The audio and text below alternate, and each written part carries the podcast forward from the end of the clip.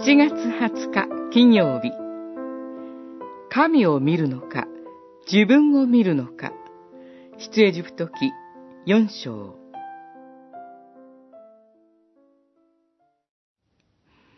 モーセはなおも言った。ああ、主よ。どうぞ、誰か他の人を見つけてお使わしください。四章十三節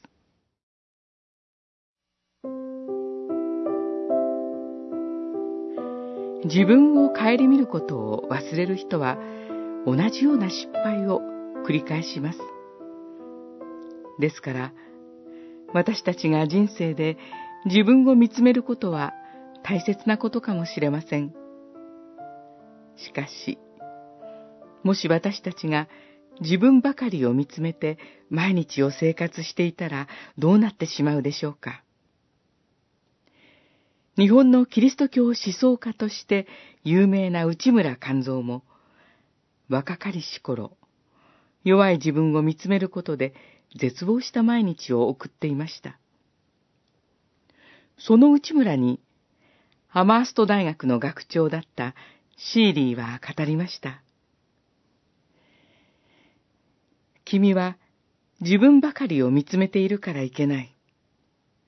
十字架にかけられた救い主を見上げていきなさい。モーセは、イスラエルの民を導くリーダーとして、神に選ばれながらも、その飯に応えようとしませんでした。それは、彼が自分だけを見つめていたからです。私たちは今日、何を見つめて生きようとしているのでしょうか失敗だらけの自分の過去や、自分の弱さだけを見つめて、絶望していないでしょうか私たちも自分だけを見つめることをやめて、